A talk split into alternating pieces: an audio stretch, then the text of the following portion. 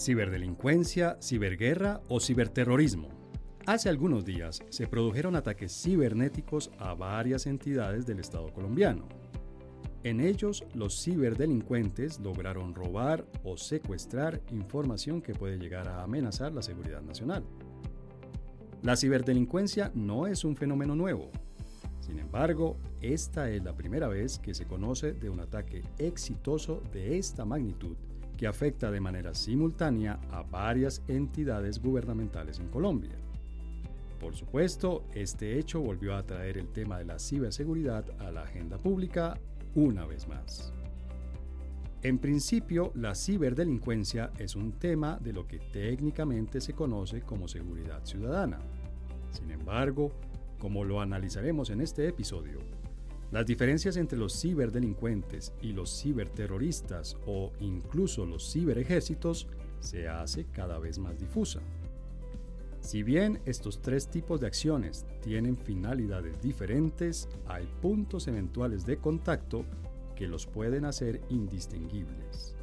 Para comenzar, la ciberdelincuencia es el robo o el secuestro de información con fines económicos.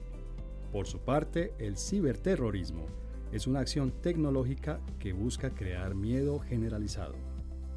Finalmente, los ciberataques de tipo militar son acciones agresivas llevadas a cabo por agentes al servicio de un gobierno con el fin de afectar las capacidades militares, ofensivas o defensivas, de otro Estado. Pero en el ciberespacio parecieran hacerse borrosas las diferencias entre uno y otro fenómeno.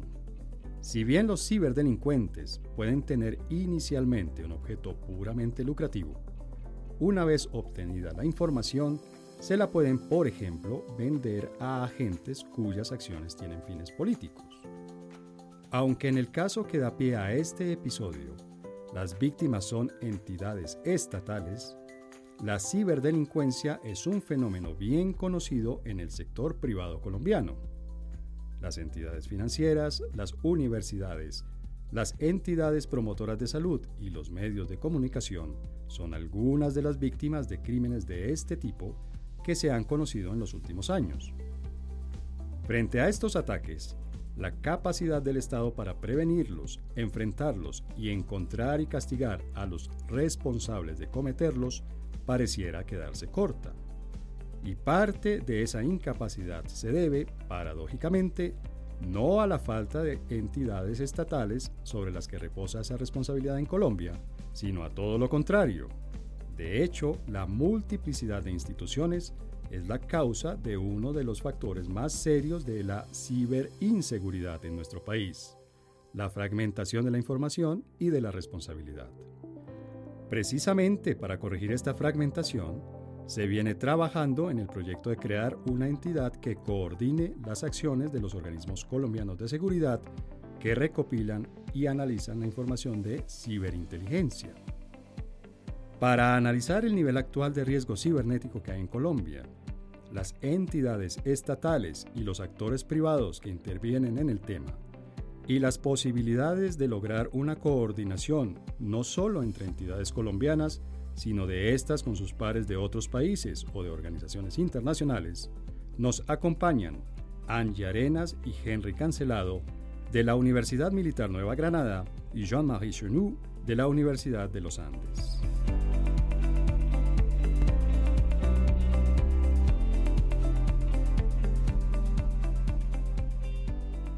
Bueno, Angie, gracias por acompañarnos nuevamente en un episodio de Coordenadas Mundiales. Hola, buenas tardes. Muchas gracias a todos por la invitación y a nuestros oyentes por escuchar los podcasts del programa. Y bueno, yo que me las doy de hablar francés, a ver si pronuncio bien el nombre, Jean-Marie. Está perfecta la pronunciación. Uy, muy bien, muy bien. Hola, Jean-Marie, buenas tardes. Gracias por acompañarnos por segunda vez. Me recordabas, yo confieso ahora aquí en público, en los micrófonos, no recordaba que tú ya habías estado en una grabación hace ya un par de años, ¿verdad? Tal vez fue antes de la pandemia. Sí, fue antes de pandemia. Antes de la pandemia, sí. Y bueno, también tenemos hoy por primera vez, pero esperamos que no sea la única, a Henry Cancelado. Hola, Henry. Muy buenas tardes. ¿Cómo están? De verdad qué gusto estar aquí en este espacio con ustedes. Bueno, y para hablar de un tema que no es tan, no sé, tan, tan agradable, tan positivo, que es el tema de ciberseguridad, pero en realidad vamos a hablar de ciberseguridad por la ciberinseguridad, es decir, hemos tenido unos eventos de, recientes de, de, una importancia, digamos, grande que se han conocido públicamente además, que muestran que ya en, en Colombia el tema de la ciberseguridad y de la ciberinseguridad pues es un tema serio. Entonces arranco precisamente con esto con, con Angie. Angie, ¿qué es eso de ciberseguridad? ¿Cómo se puede definir? La ciberseguridad? Cuando nosotros estamos hablando de la ciberseguridad, básicamente nos estamos refiriendo a la protección de la información, teniendo en cuenta que dentro de los activos estratégicos que tienen los estados, quizás el más importante de ellos es justamente la información y en ese sentido la ciberseguridad va a proteger información que se encuentra en diferentes lugares, por llamarlo de alguna manera. Entonces hablamos de la información digital, hablamos de la información que se encuentra en los dispositivos, por ejemplo, en los dispositivos celulares y estamos hablando también de los activos. No solamente se protege la información, sino que también la ciberseguridad incluye la protección de, de, activos o de los dineros del Estado, por ejemplo, o de las compañías privadas. Esa es básicamente como la definición más, más básica de, de lo que es ciberseguridad. Ah, pero además nos das pie, Angie, gracias porque nos lo explicas muy bien, pero además nos, nos eh, propones, digamos, un esquema en tu respuesta que nos da pie para, para consultar ahora a Henry y más adelante a Jean-Marie sobre el tema de eh, la ciberseguridad vista, por ejemplo, como lo acabas de decir, la protección de los activos. Henry, tenemos en Colombia, lamentablemente yo creo que muchas personas, y entre esas me, incluyo yo, temas de, estafas cibernéticas, es decir, de estafas que se han hecho por, eh, de robos, vamos a decirlo con nombre propio, de robos que se han hecho por redes sociales, eh,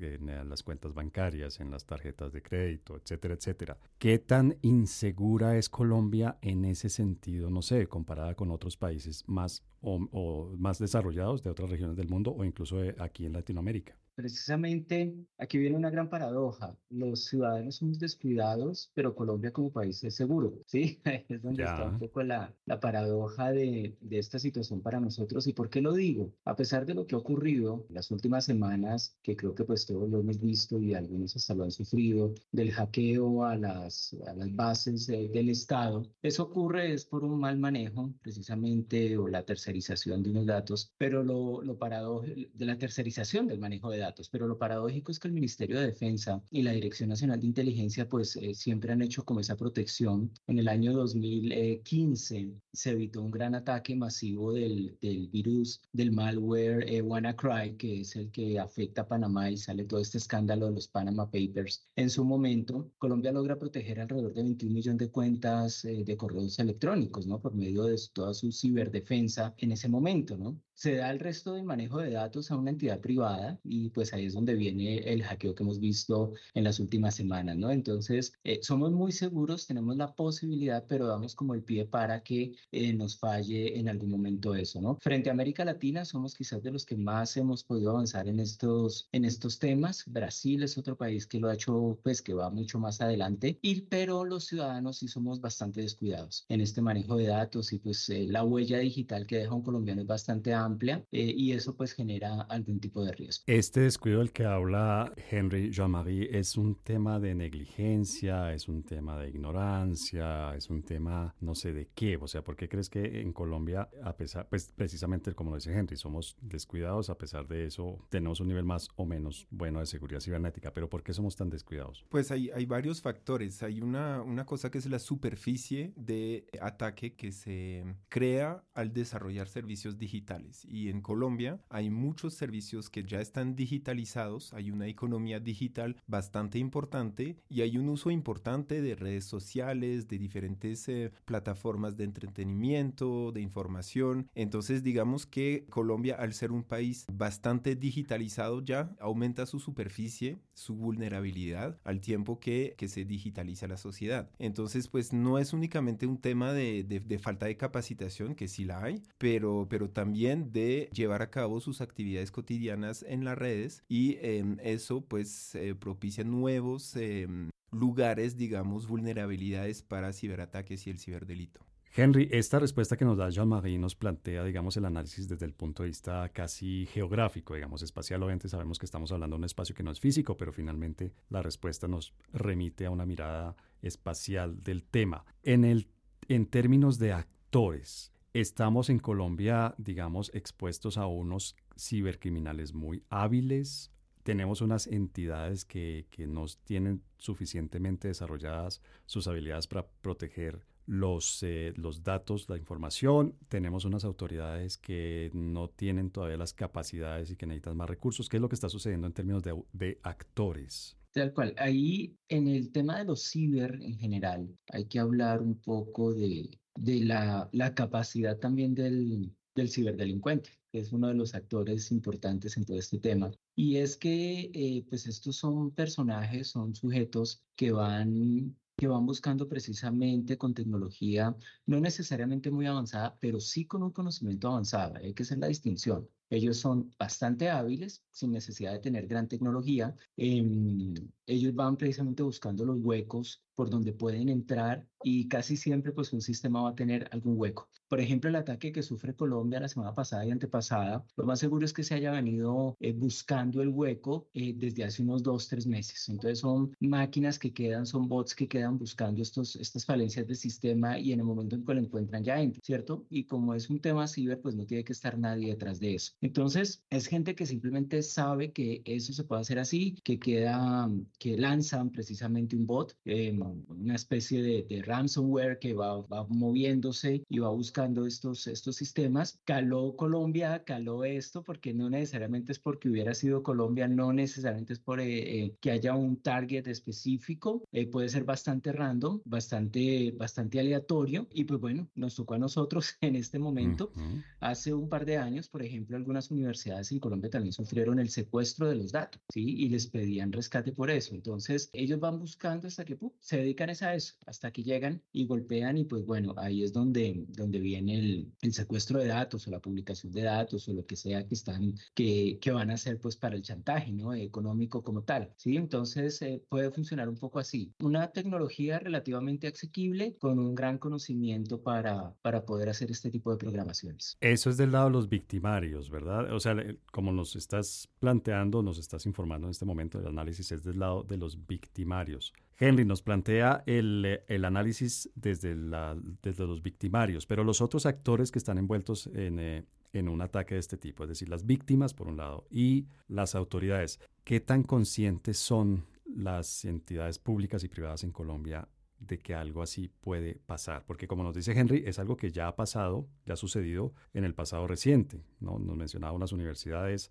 eh, yo recordé también cuando, cuando Henry mencionó las universidades, recordé una entidad de salud que también se supo públicamente que fue víctima de un ataque así. Seguimos, no sé, como con las, la guardia baja o es que esto realmente es una cuestión de probabilidades y y frente a eso no hay mucho que hacer. Bueno, pues fíjate, fíjate que eh, si, si vamos a hablar de la institucionalidad en Colombia, realmente el Estado colombiano ya ha hecho grandes avances en el fortalecimiento de la ciberseguridad, eh, sobre todo aquella que está dirigida a la protección de los datos de los ciudadanos. Tanto así que a pesar de que la ciberseguridad pues es un tema relativamente nuevo en el sistema, de hecho pues el posicionamiento de los, de, de los ataques cibernéticos como, como uno de los principales riesgos a la seguridad internacional, em, pues digamos que es una agenda relativamente nueva en el sistema internacional y sin embargo desde el año 2009 Colombia ya había em, expedido la ley 1273, que es la ley que va a sentar como los lineamientos para hablar de los delitos informáticos en el país. Y en 2002 se va a emitir un decreto que ya va a, digamos, a establecer los lineamientos específicos, es el decreto 338, donde ahí sí se va a comenzar a hablar del fortalecimiento de la gobernanza de la seguridad digital, porque en la misma medida en que se han digitalizado la mayoría de procesos eh, en el país dentro de las instituciones públicas y privadas, pues de la mano de ello tiene que venir justamente esta normativa que proteja los datos de los ciudadanos y sí hay un avance institucional. Ahora, ¿dónde está la debilidad del sistema? Y en eso estoy muy de acuerdo con Henry, en el desconocimiento de la ciudadanía sobre la ciberseguridad. Te pongo un ejemplo muy sencillo, un malware perfectamente puede, no sé, a través de un mensaje de texto enviar un link a una persona con información falsa, no sé, por ejemplo, diciendo usted no ha pagado una factura, entonces ingrese aquí para ver cuánto debe. La persona ingresa y con eso ya se roban los metadatos de, de los contactos, la información del teléfono, las fotos, archivos personales y con eso pues los, los ciberdelincuentes hacen maravillas. Entonces, creo que la, la, la debilidad de Colombia en ese sentido está en la ciudadanía, en la medida en que no hay quizás unos mecanismos de sensibilización de la ciudadanía frente a todos estos riesgos, ¿no? Tanto así que son los privados quienes han terminado haciendo estas campañas pedagógicas, por ejemplo, en los bancos, tenga cuidado, que no le roben la información, eh, si va a ingresar al cajero, siga tales protocolos, si va a hacer una transacción, siga tales protocolos, pero sí tenemos lineamientos normativos claros sobre eh, todo lo asociado pues a los riesgos de los ataques cibernéticos. De ese último término precisamente que acaba de mencionar eh, Angie, Jean-Marie, ¿hay alguna manera de diferenciar el cibercrimen, los ciberataques, la ciberinseguridad? Quiero decir, en el caso que nos lleva a grabar este episodio, de analizar el tema en este episodio, fue uno en el que hubo varias entidades del gobierno colombiano que fueron víctimas de un ciberataque llevado a cabo por unos cibercriminales. Pareciera ser que la, que la, la motivación es económica, pero además de las económicas, que son además los otros dos ejemplos que hemos eh, puesto aquí en este programa, el de las universidades y el de las entidades de salud, además de las motivaciones económicas, ¿en Colombia hay algún registro, hay alguna noticia sobre ataques que no tengan una finalidad económica, sino, sino una finalidad más de política, si se quieren? Sí, la diferencia aquí entre cibercrimen y y ciberguerra es a veces eh, difícil de, dibujar. En el caso, por ejemplo, en el 2022 del ataque a Costa Rica, que fue un ataque muy grave, parecido en términos de tecnología, un ransomware, un secuestro de datos de salud y de diferentes entidades del, gobierno costarricense, el ataque sí provenía de un grupo que, pedía dinero a cambio de, de dejar el secuestro de datos. Sin embargo, ocurrió justo después de que Costa Rica se, mm, se hubiera opuesto a la invasión de Ucrania por parte de Rusia. Entonces ahí es un crimen con fines económicos o una, digamos, una respuesta a un posicionamiento geopolítico del Estado de Costa Rica. La, frontera a veces es difícil de dibujar. En el caso del ciberataque que nos eh, preocupa en este momento en Colombia, parece que los motivos son más económicos y que realmente no se, digamos, no se le apuntaba a ninguna entidad pública específica. De hecho, pues sí, Colombia es parte de, de los estados que han sido víctimas, pero también Chile, también hay algunos elementos que nos muestran que también en Argentina hubo consecuencias del ciberataque, entonces no fue realmente eh, dirigido a Colombia con fines eh, pues de hacerle daño al, al, Estado colombiano, pues es más bien una consecuencia de una actividad con motivos económicos. Sin embargo, sí ha pasado en la historia de Colombia, hubo digamos una infiltración eh, por parte de actores venezolanos a, una, a, la, a, la, cúpula militar de hecho de Colombia, se, alcanzaron a, a, escuchar conversaciones, a robar datos, entonces eh, sí puede haber también competencia de ciberguerra, competencia de ciberdefensa, rivalidad entre estados y eso se ve no solo en la región, sino en el mundo entero. Y Henry, esto que nos dice Jean-Marie, estaríamos hablando de un tema en este ataque específico que fue a varias entidades del estado, pero con fines económicos. ¿Estaríamos hablando de un tema que es más propio de la seguridad ciudadana o estamos hablando de un tema de la seguridad nacional o esto nos lleva a plantear que no hay en el espacio cibernético, no hay una diferencia clara en entre un tipo de seguridad y la otra? Pues yo voy muy por la línea del profesor eh, Jean-Marie cuando señala que es muy difícil como establecer estas, estas diferencias, sobre todo porque es que los datos de un país, por ejemplo, los datos ciudadanos, los datos de la ciudadanía, los datos de sus sistemas financieros, etcétera, pues fácilmente ya son un tema de seguridad nacional. ¿Para qué se van a usar? ¿Por qué se van a usar? ¿Cierto? Entonces ya establecer la diferencia clásica que siempre usamos entre seguridad ciudadana, pública, nacional, etcétera, pues en el ciberespacio se nos vuelve un poco más difusa, porque es que lo que hace que diferenciemos, por ejemplo, entre seguridad nacional y seguridad ciudadana, pues son una especie de fronteras jurisdiccionales donde actúan las autoridades que están, ¿cierto? En el ciberespacio no, no tenemos eso.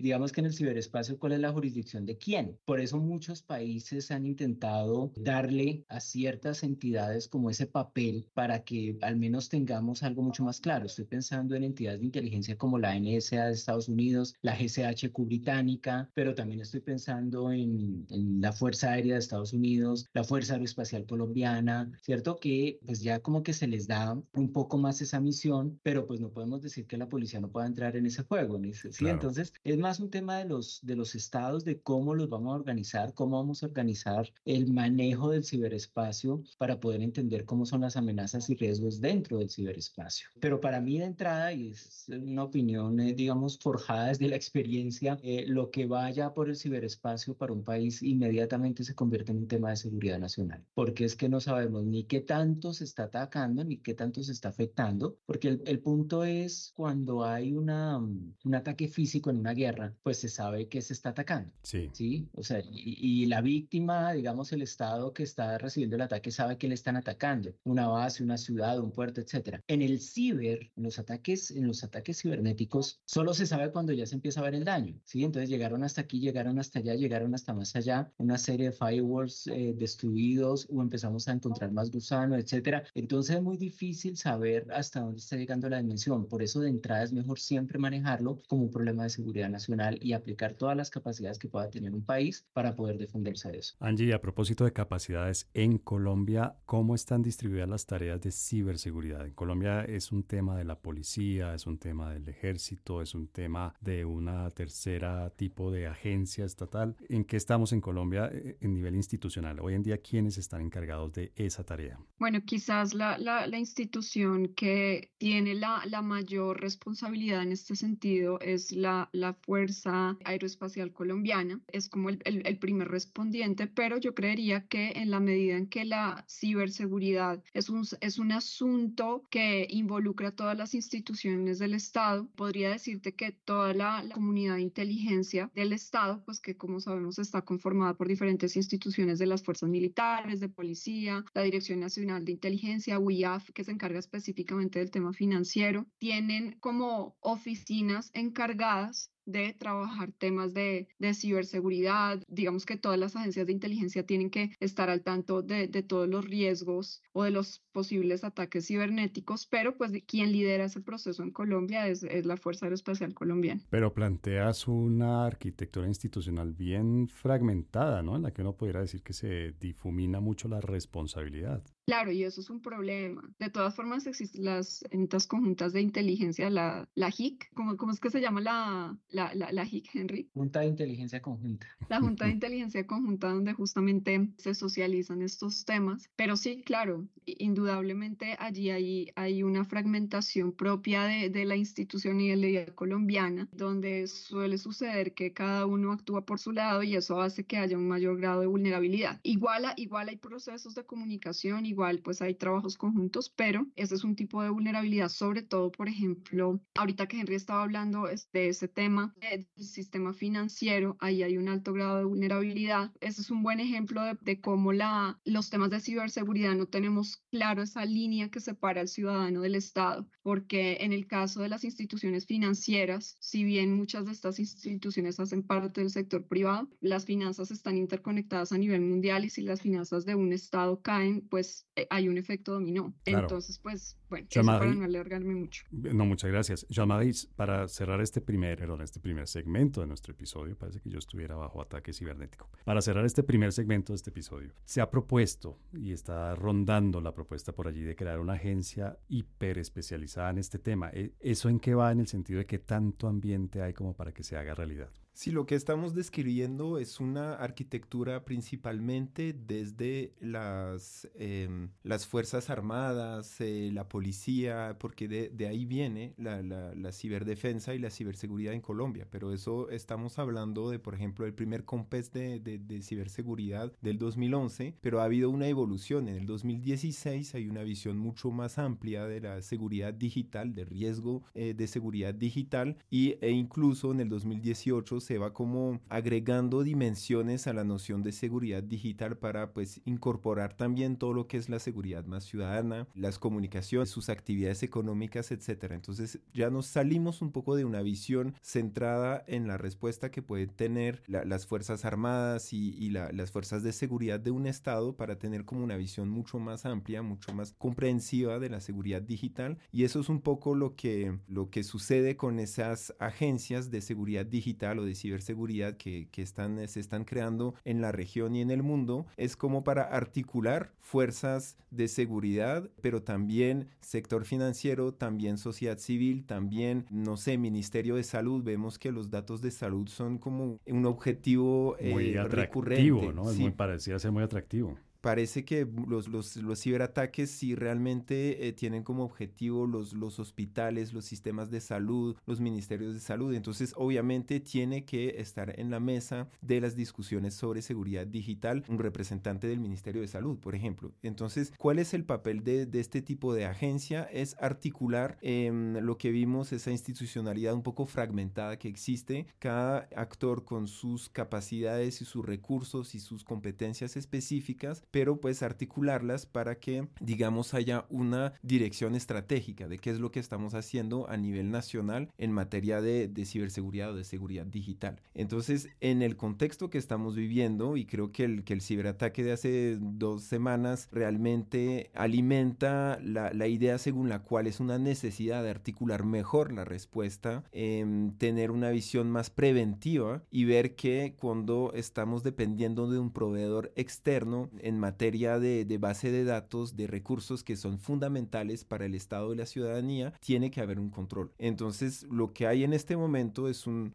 proyecto de ley por parte del gobierno, otro proyecto de ley por parte de la, de la oposición, pero pues eh, digamos que hay consenso, más allá de las diferencias obviamente políticas que pueden existir, hay un consenso acerca de la necesidad de crear una institucionalidad más fuerte, más articulada a través de una agencia nacional. Pero, y esto ya es una, una opinión mía, obviamente, obviamente también creo que eh, el consenso llega hasta cuando la gente recuerda que también eso tiene otra cara y es que es fácilmente utilizable para meterse en la vida privada y en la intimidad de la gente, ¿no? Es, es ahí donde empieza la política y es normal y, y, de hecho fue un poco la, la, la, razón por la cual no se pudo crear esa agencia a través del, del, em, del Plan Nacional de Desarrollo porque se requiere un debate político acerca de las competencias, la composición de la agencia, etcétera. Entonces ahí eh, empieza el debate. Eh, digamos que la experiencia internacional nos muestra que ese tipo de agencias no manejan realmente los datos personales de la gente, no, no son herramientas para chuzar a la población, para, para decirlo en palabras eh, eh, crudas. Existen otras agencias que lo hacen, eso es, más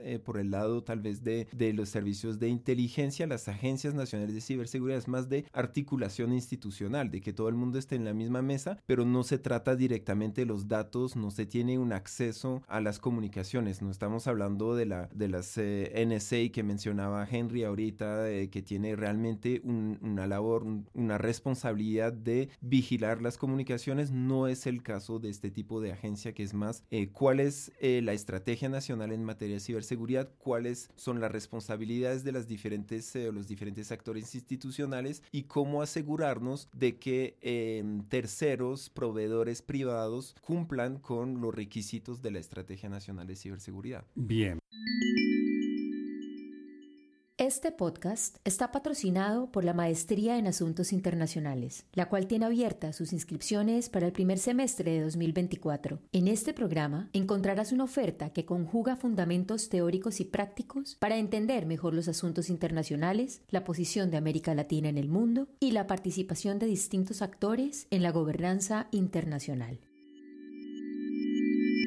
En el primer segmento de este episodio vimos, hicimos una especie de panorama general de cómo está la ciberseguridad y la ciberinseguridad en Colombia. Vimos cuál es el espacio en el que estamos hablando, vimos qué tan extendida está eh, el, tema cibernético en Colombia y eso qué tan vulnerable nos hace frente a diferentes tipos de actores. Te propongo para iniciar este segundo segmento, Angie, que nos centremos en un tipo específico de actor que son los actores privados, la empresa privada colombiana. ¿Qué tanto se conoce del nivel de seguridad o de inseguridad de las empresas privadas? Que son, me imagino yo que son muy celosas con eso, pero que tanto, por ejemplo, acuden a las autoridades gubernamentales cuando son víctimas de un ciberataque. Bueno, pues quizás el sector que más ataques sufre desde el punto de vista cibernético, como había mencionado hace un momento, el sector financiero. En ese sentido, hay un trabajo conjunto entre eh, el sector financiero y las eh, instituciones del Estado, justamente para garantizar que no haya ningún tipo de ataques que afecte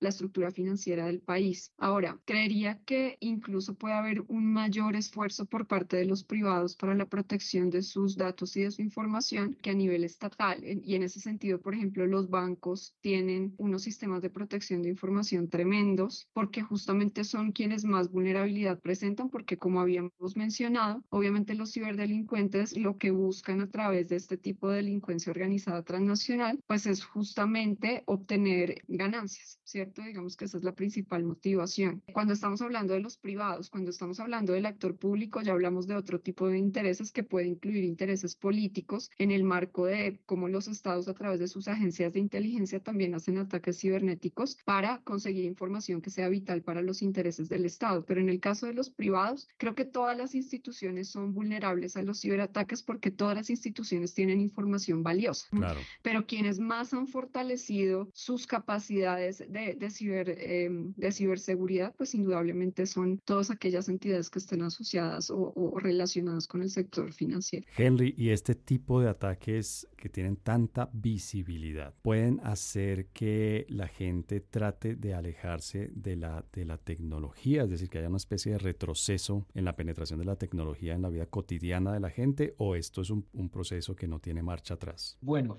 sí y no.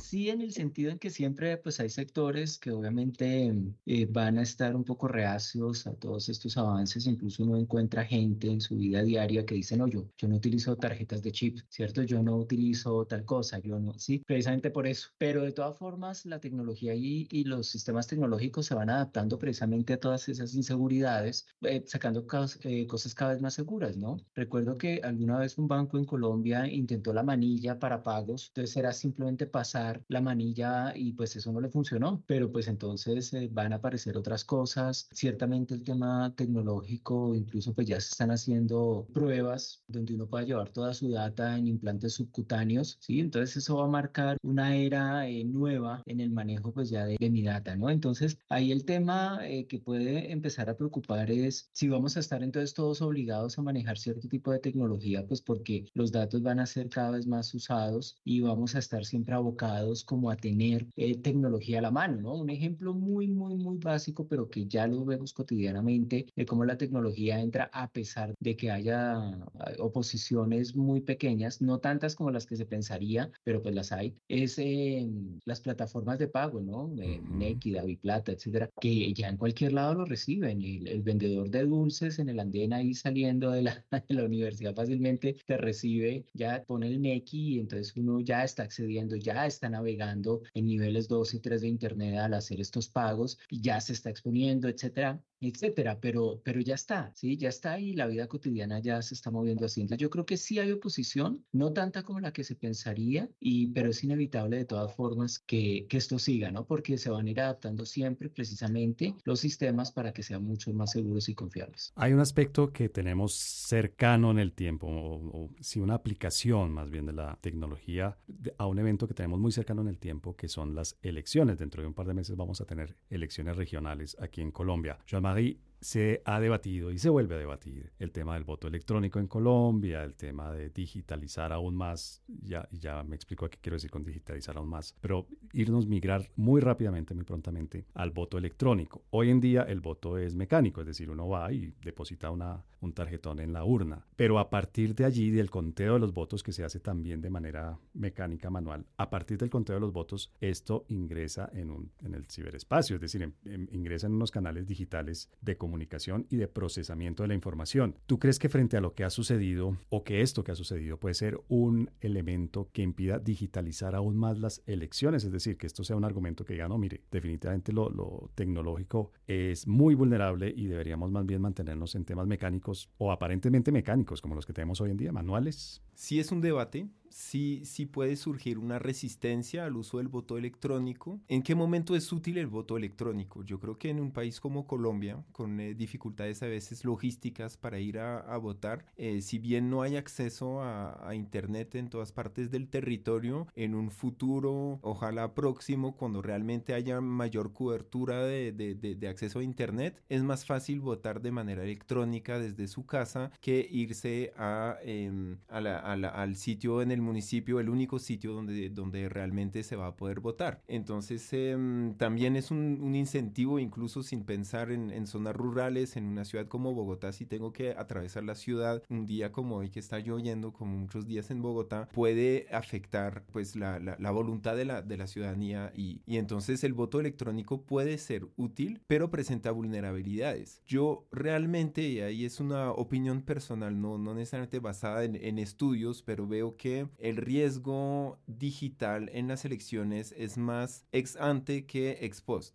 Es decir, es más en la desinformación, en las noticias falsas, en eh, la manipulación a través de redes sociales, que eso sí se ha comprobado que ha sido un factor importante en muchas elecciones a través del mundo, más que, eh, digamos, una vez estén los resultados de forma electrónica, manipular las bases de datos para hacer ganar un candidato o una candidata. Entonces, eh, manipulación incluso lo vimos en redes sociales, eh, los famosos formularios, ¿cómo, ¿cómo, es el número de esos formularios ah, de reporte de... Sé de cuál estás hablando, porque obviamente yo no tenía ni idea de cuál era, pero se, se convirtió en algo conocido. Lo, vimos mucho en redes, que se podía de pronto transformar una cifra en otra, no sabemos si hubo manipulación o no, entonces pues eso siempre va a ser objeto de debate, pero para mí el verdadero riesgo para elecciones democráticas es ex ante, es en la campaña con el uso de redes sociales y ahí es interesante ver cómo tenemos que ampliar la definición de seguridad digital para abarcar esa dimensión en la visión original, digamos, en Estados Unidos y en Occidente de eh, la ciberseguridad es protegerse contra ataques, contra eh, malware que viene a atacar nuestra infraestructura crítica. Mientras tanto, en Rusia, en otros países, se desarrollaba una idea de el espacio de información como un espacio de lucha, eh, de lucha política. De, información, tú dices noticias noticias falsas, redes sociales, bots que, que van a, a, digamos, hacerle eco a una noticia o darle mucha importancia a una noticia que no, no es en sí tan importante, pero que se vuelve tema de campaña a través de los algoritmos porque se logra, digamos, promover esa noticia en los algoritmos. Entonces ahí es donde realmente veo un, un riesgo para las elecciones, no tanto en el voto electrónico, que si bien presenta unos riesgos, son riesgos tecnológicos que se pueden, digamos, eh,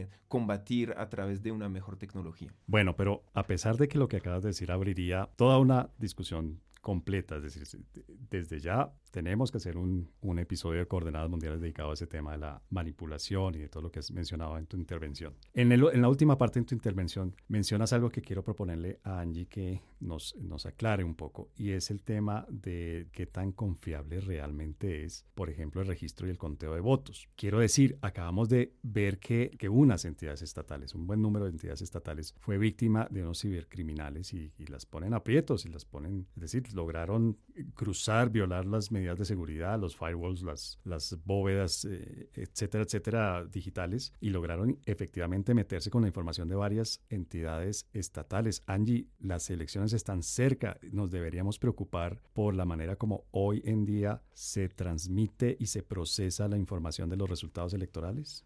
Depende del tipo de sistema que se tenga, ¿no? Si estamos hablando del sistema tradicional de, conteo de votos que tiene Colombia, pues ya conocemos los riesgos propios de un conteo manual, ¿cierto? Y en este caso, pues los riesgos están más, más asociados a la desinformación sobre la legitimidad de, del sistema que con relación al conteo mismo. Pero si estamos hablando de un sistema digitalizado, en ese caso, pues sí hay un, riesgo tremendo, que es justamente lo que ocurre, por ejemplo, en Estados Unidos durante las elecciones de 2015, que fueron sujetos de varios ciberataques y eso de alguna manera, pues socava la legitimidad de las elecciones. Pero yo quisiera incluso devolverme a un paso más atrás de este debate con relación a lo que estaba diciendo hace un momento Jean-Marie, eh, básicamente con relación a, al debate sobre si, si este sistema debe implementarse o no en Colombia. La preocupación no es solamente la ciberseguridad, la preocupación es instaurar un sistema de esta naturaleza en un estado que tiene una cobertura que no supera el 81%. Eh, eso quiere decir que entonces eh, todos aquellos ciudadanos que no tengan acceso garantizado, digamos, al sistema, entonces no todos los ciudadanos van a poder votar libremente y, y dentro de las posibilidades que brinda el sistema. Ese es un debate anterior que también se tiene que, que poner sobre la mesa. Entiendo, Angie. Y ya pues para cerrar este segundo segmento, Henry, hace un momento en eh, una de tus intervenciones hubo algo que a mí me sonó un poco a que te referías a una especie de fuerza bruta o por lo menos a un juego de probabilidades, ¿no? Es decir, estos ciberdelincuentes lanzan sus ataques de manera masiva, son ataques obviamente automatizados, muchos de esos ataques o la gran mayoría son bots. Es decir, estamos hablando de temas de fuerza bruta tecnológica. Pero finalmente también estamos hablando de que detrás de esa fuerza bruta hay seres humanos. ¿Cuál es el papel de la inteligencia entendida obviamente como el espionaje, como la investigación, como la recabación de información importante, sensible, significativa? ¿Cuál es el papel de la inteligencia del Estado frente al tema de la ciberseguridad?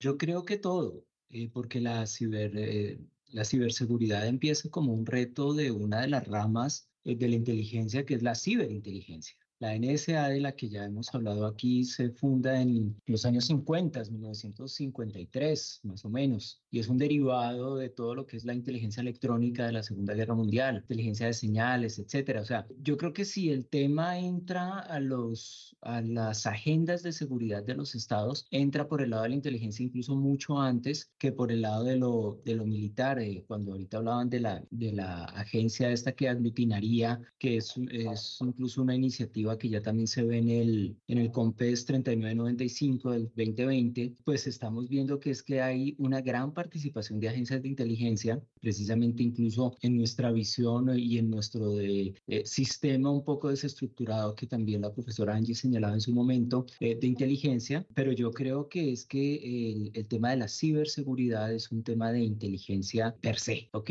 Lo que pasa es que tenemos que diferenciar tres tipos de inteligencia como procesos e instituciones, la civil, la militar y la policial, ¿sí? Entonces cada una apuntaría a tres cosas diferentes, porque estoy de acuerdo, digamos, estamos en un punto también de organizar algo mucho más eh, fortalecido a nivel civil. A nivel civil tenemos el Centro de Protección de Datos de la Dirección Nacional de Inteligencia, eh, pero pues es un, el CPD es, es una cosa que está ahí al interior de la agencia, pero que necesita crecer y fortalecerse, ¿sí? Precisamente para hacer ese acompañamiento a lo civil, ustedes lo han señalado muy bien, no para un tema, digamos, de manipulación y recolección de datos, eso, es más propio de policías políticas y de ciertas acciones y operaciones, sino precisamente para la protección como tal. Entonces yo creo que por eso en algunos países rápidamente la ciberinteligencia se separó del resto de agencias de inteligencia, porque se vio la necesidad de estar frente a ese espacio también de la acción humana, que es eh, pues el, el ciberespacio. Entonces frente a la pregunta concreta, mi respuesta es tiene que ver todo y estamos todavía en mora de fortalecer mucho más eso. Con una agencia separada, puede ser, fortaleciendo el CPD de la DNI también puede ser. Sí, digamos que ahí no hay fórmulas, las instituciones eh, se pueden diseñar, pero el proceso ya está y hay que ponerle atención. Bien, y ahora sí, ahora sí lo digo de verdad, verdad, para concluir este segundo segmento, pero de lo que dijo Henry, hay una pregunta que me parece a mí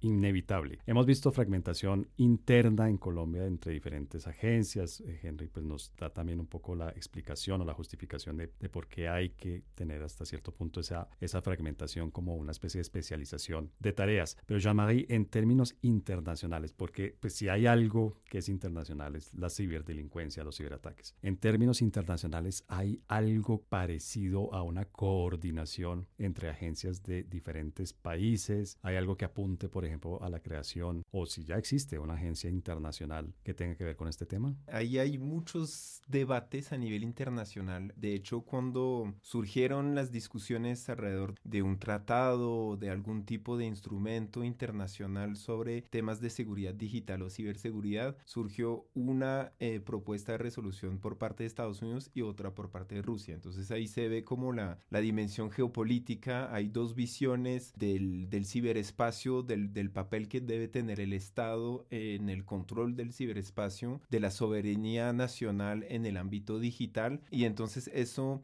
dificulta la cooperación a nivel internacional o, o por lo menos a nivel global, digamos, que haya como realmente unos instrumentos, una, unos eh, convenios ratificados por todos los estados del mundo. En este momento es difícil por las tensiones geopolíticas de, de las cuales hablan en, en el podcast eh, a, a, muchas veces, porque pues eh, son, son estructurales. entonces ahí es difícil llegar a un consenso. Existen mecanismos de cooperación, existe unas, ciertos consensos en, en materia de lucha contra la cibercriminalidad, pero en cuanto a las capacidades de los estados de llevar a cabo ciberataques o de capacidades de ciberdefensa, la información es poca y la cooperación es todavía menos. Yo creo que es algo necesario porque como, como lo decía ahorita, estamos hablando del ciberataque de Colombia, no es solo de Colombia, si bien Colombia es tal vez el, el país que más ha sufrido del, del ciberataque, entonces pues las amenazas son transnacionales, son globales y tiene que haber cooperación. Y ahí hay toda una rama de la diplomacia que me parece muy interesante en los últimos años que se está fortaleciendo, que es la ciberdiplomacia. Como países, eh, estados que, que, tienen intereses en común en eh, luchar contra la cibercriminalidad, en fortalecer la ciberseguridad en sus territorios, pueden cooperar para eh, lograr mejores resultados. Y, y hay señales, digamos que todavía es un tema relativamente nuevo, pero sí hay señales de que, que se puede cierta cooperación y si no es a nivel global, por lo menos entre estados que comparten ciertos valores y definiciones de lo que es el ciberespacio. Bien, muchas gracias. La recomendación bibliográfica de Coordenadas Mundiales.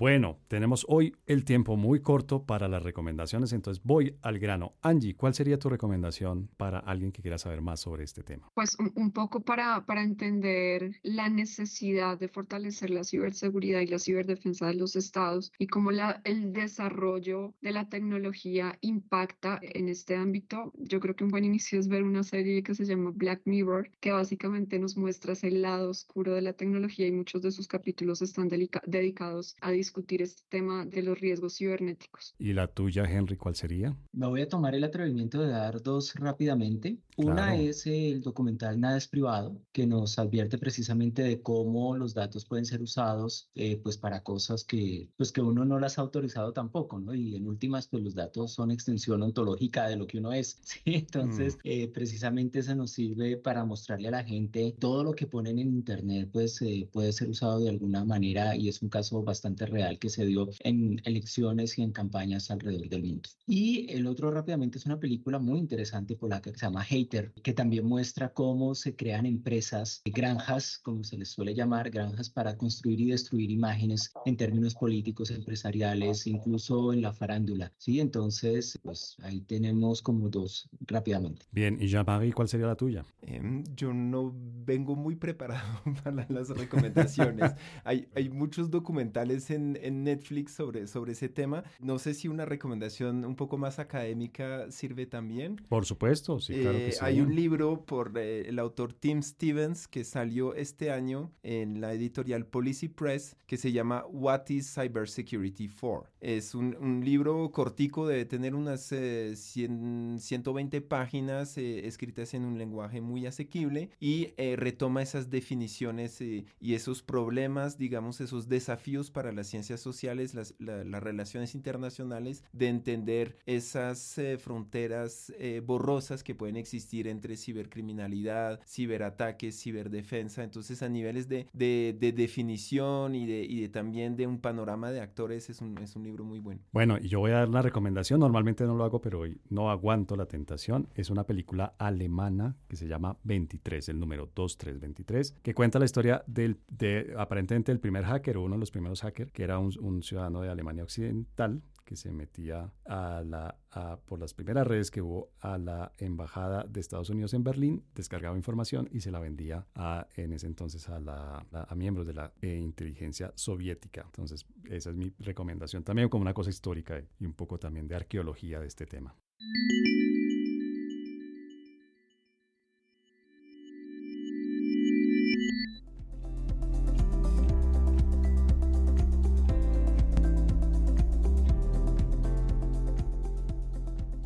Bueno, el tiempo hoy sí realmente lo sentí muy corto porque además se abrieron muchos, eh, muchas aristas de este tema y muchos eh, caminos diferentes por los que nos hubiéramos podido también ir a hablar y analizar este tema y, y, temas muy relacionados con este que nos tocan de cerca. Pero por ahora pues nos toca despedirnos. Angie, muchas, muchas, muchas gracias por habernos acompañado una vez más en Coordenadas Mundiales. A ustedes muchísimas gracias por la invitación, siempre es un gusto. Jean-Marie, a ti muchas gracias por tu regreso post pandémico a Coordenadas Mundiales. Muchísimas gracias por la invitación y espero la próxima invitación para hablar de, de temas relacionados que empezamos a tocar hoy. Y Henry, que esta sea la primera, pero evidentemente no la última vez que nos acompañas aquí en Coordenadas a hablar de temas de seguridad, ciberseguridad y todo lo relacionado. Bueno, no, muchas gracias y cuando me convoquen aquí estaré gustoso de estar de nuevo. Bueno, entonces pues obviamente muchas gracias a todas las personas que nos escuchan, a don Javier Villamil que nos sirve siempre eh, como el, el guía aquí, el experto en la grabación y la edición de los episodios y a nuestro productor Rafael Piñeros que hace la magia de cuadrar a los invitados los temas, los horarios y todo lo que eso significa. Muchas, muchas gracias.